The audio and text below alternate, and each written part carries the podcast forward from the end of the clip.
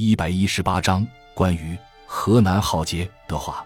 杨确俗《春秋》第十二卷第二期于二月一日出版后，我寄给河南籍的立法委员杨一峰先生一册，另寄给台北市河南同乡会一册，别无他寄，请他就我所写的《一民国卅年河南的一次浩劫》一文会予指正。因为他曾经任过河南省第一区的行政督察专员和河南省政府的民政厅长，素来关心民末的缘故。二月九日，新春初四，我们在同乡团拜中见面。他说早几天就有信给我。十日下午，我在电话中告诉他没有收到他的信。他先告诉我一些有关的事情。十一日又补寄一信，内容如左：一民国卅年河南的一次浩劫，大著拜读，是真血泪信史，非亲历其事而又富于同情心，而文字又足以达之者，不能道。钦佩之至，难得是兄保存若多图片。弟当时亦持有图片数十百张，早已散发精进。兄虚怀若谷，广征批评。弟当时被河南各界推为富余呼吁三代表之一。据所知，中央了解河南灾况，并非由于豫籍参政员郭仲奎先生之呼吁。三十一年秋。递交谢河南一区行政督察专员，曾赴当时豫省政府所在地之鲁山述职，目睹飞黄蔽天，野无青草，灾情惨重，人民卖儿育女。河南各界由省镇纪会发动，推派代表赴渝，欲请减免征实配额，拨粮赈济灾民。当时推定刘基言、庄府、任玄、赵鲁及第三人前往陪都。帝除写公文图片外，并写古体诗两首记其事，悉未存稿，早忘之矣。抵于后，使之中书因受省政府谎报灾情不重之蒙蔽，及屡于同乡亦先知灾情如是之严重，迭经开会即向有关机关呼吁，幸刘敬福先生凯介卫戍总司令部里堂作开会地址，不然会开不成。中央使决定推派张普全、张立生两先生赴豫实地查勘，既经证实，使决定不但未满余额免征，并斥部队发余粮赈灾。然为时已嫌稍晚矣。郭参政员之呼吁，却俗案细见之报载，可能是以后之事，与中央之推派大员赴豫勘灾无干。事过将三十年。迄今思之，犹恍若在目，痛心无已。安得多有几只生花庙，比如兄者，将吴豫抗战时惨况及历次灾患一一记述，作为后来信使者乎？杨委员十日下午在电话中所告诉我的事实：一，他们在重庆查出了当时河南省主席李培基向中央所呈送的报告。说河南的粮食收获还好。返回河南后，他们曾经质问李培基何以报告河南的收获还好，李之无以对。二，当时的战区司令长官是蒋鼎文将军，驻洛阳，为了军粮，曾将当时的河南财政厅长和粮政局长扣押起来。杨委员问他何必如此，蒋长官答：“我只是管军事。”征粮则是河南省政府的事，明知道河南缺粮，省主席却报告河南的收获还好，使我不能向他处求粮。为了军粮，现在他们只有两条路可走：一是辞职，一是拿出粮来。令成当时任河南省粮政局秘书，后来做到河南省粮政主管的于镇州军，函告有关河南浩劫的事，内容是，请阅第十二卷第二期《春秋》。在大作《一民国卅年河南的一次浩劫》报道详实，且附有真实照片，拜读之，一阵阵心酸落泪，时读时辍，使我花费了几个钟点时间，使将全文读完，闭目回忆当年灾情惨况，一幕一幕又复重现于我的眼帘。倘非亲临其境，或以为兄言过其实，但在弟看来，尚有未尽之处。绝无丝毫渲染。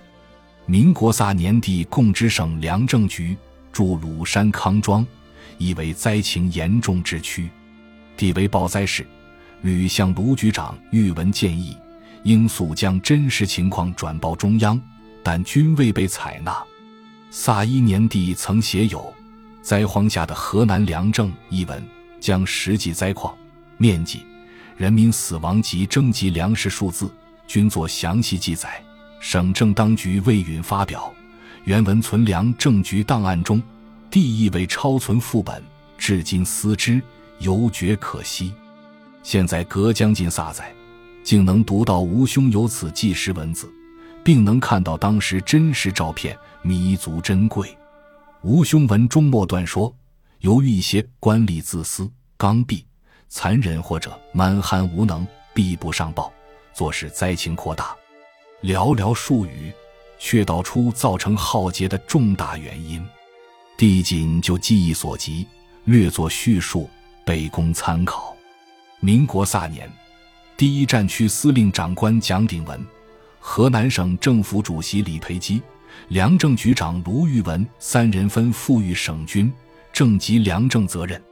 河南地处抗日战争最前线，征兵征粮，素为全国之冠。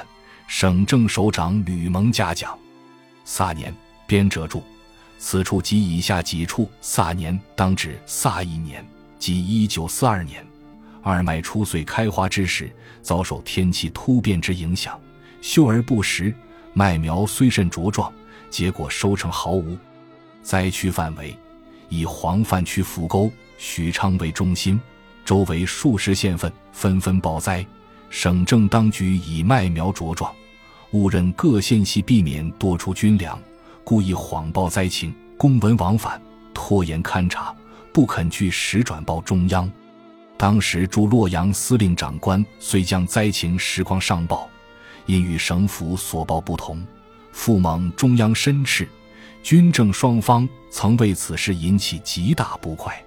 同时，中央因全国各地物价涨幅甚巨。制定限价政策，通令各省施行。河南省政当局执行限价最厉。当时粮食市价已上涨甚高，表报中央数字，仍按官方限价填写。中央根据表报粮价，认为河南灾情并不严重。临近各省因河南限价关系，商民即有余粮而亦不愿运与销售。萨年秋。又复久旱未雨，人民赖以为生之杂粮又未收成，加以蝗虫遍野，赤地千里，中央所配军粮数额丝毫未减。当灾情严重，人民在死亡线挣扎之际，正军方向醒方索粮火急之时，人民就存余粮，悉数缴充军粮油不足，死亡惨重，此为一最大原因。萨年十月间。帝随同李主席赴西安开会，亲见人民纷纷西逃，沿途饿殍载道。李主席目睹此况，始觉灾情问题之严重。会后归来，虽会商种种救灾办法，可惜为时已晚，多属缓不济急。且当时虽制定一扶助灾民办法，内定灾民出卖土地，得于食粮收成好转时，可以原价赎回之规定。省府原意欲保障灾民产权，以免富豪乘机兼并土地。实施结果，造成大户不愿以余粮或金钱换买灾民土地，是以更加多灾民死亡数字。此即古之所谓善政虐民。以上拉杂写出当时内幕实况，多系地亲身经历，虽觉有被中国传统隐恶扬善之旨。亦或可有助于了解萨年前之人祸，如有不当之处，尚其次教指正为幸。吴兄仍有未刊出珍贵照片，并判会接一睹。关于郭仲奎在参政会呼吁救济一事，傅成于军转询当时同任豫籍参政员之刘景建军，并函告我，在与虽会同豫籍参政员及知名人士分享主管机关呼吁。据云，粮食部徐部长虽面允征时减免，另行采购粮食、运寄军粮，并拨款购补耕牛耕具，为因郭参政员钟馗复在大会报告遇灾，对政府主管部会痛加斥责。徐部长恼羞成怒，面允一切，均未照办。在同一函中，于军复云：据地记忆所及，民国三十年秋，西安王曲军事会议，系委员长蒋公主持，第一战区司令长官蒋明三及第十四集团军总司令刘书林。二公军将豫省实情实况面报委员长，与省政府主席李培基亦进谒讲功，但军政双方报告颇有出入。有不少的人对于如此的浩劫，很想彻底的明白它的真相。二月十九日下午，我遇到了河南鄢陵的国民大会代表于荣岑君，说是有人问他当年河南的水旱蝗虫之灾国否，十分严重。他告诉那人说，那时候他在敌人盘踞下的开封做地下工作，因为无线电台被敌人侦破，他越过黄河退到尉氏县境的某地，有钱买不到东西吃，他吃过燕粪，也吃过树皮。同一天的晚上，在台北的国宾饭店，我也访问了河南的两位名人，一位是曾任过中央监察委员和常务委员。以及地政部长的李敬斋先生，一位是曾任过第十四集团军总司令和后来河南省政府主席的刘茂恩、舒林将军。李敬斋先生是河南汝南人，他说，当河南大灾荒时，他丁母忧在家。有一次，他到漯河平汉线上的一个大站，属郾城，治兵去，路过上蔡县南门外。就看见土沟里躺着两个七八岁男孩子的尸体，越往北走灾情越重，新坟也越多。后来他奉召到重庆开会，路过许昌，见灾况惨重。往日他认为许昌县长王环武是好同志，这时见他逼民剿粮，以致饿殍在道，他气得不睬他。他从许昌西上，分别误见了河南省主席李寒楚、裴基。和战区长官蒋明三、丁文，他说：“李寒楚是拼命征粮，向中央邀功；蒋明三是眼见灾情惨重，忙拨军粮救灾。”他又说：“我当面申斥李寒楚，说他见民死不救，还当国家的什么大员？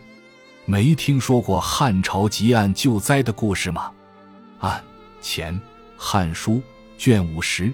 列传第二十，即暗传武帝即位，暗为业者，河南失火，烧千余家。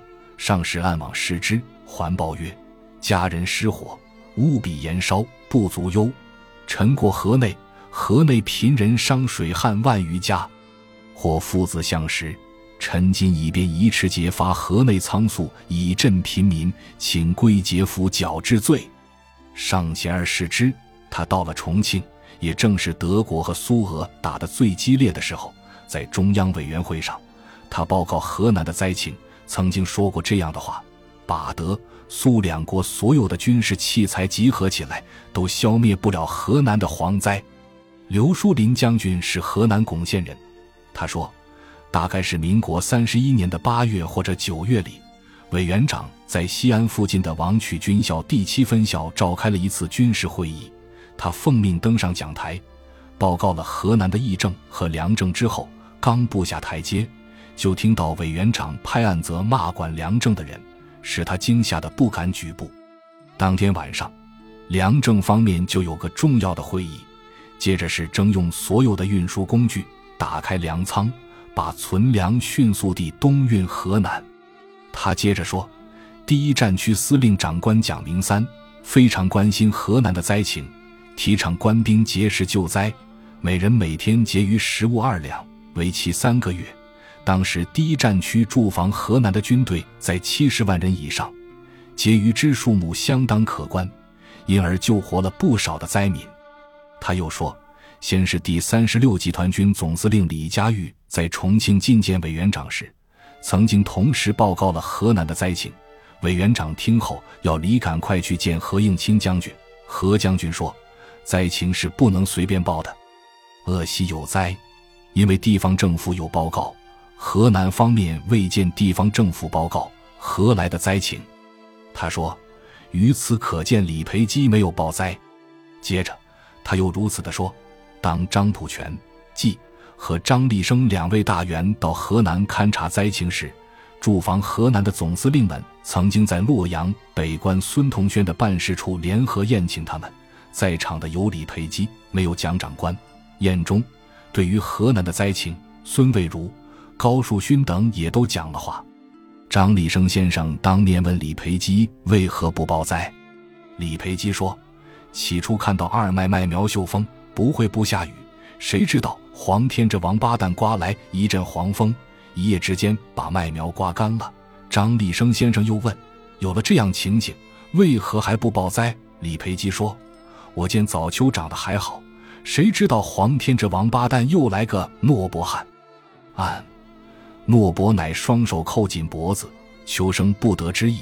最后，刘将军的结论是。足见李培基并没有将当时河南的灾情据实上报。关于于时将近三十年的河南一次豪灾，正是由于各方的接触面不同，把各方所知道的情况集拢起来，才可以彻底的明白它的真相。原载于一九七零年四月一日台湾出版的《春秋》杂志第十二卷第四期，及《河南文史资料》一九九三年第四期。感谢您的收听，本集已经播讲完毕。喜欢请订阅专辑，关注主播主页，更多精彩内容等着你。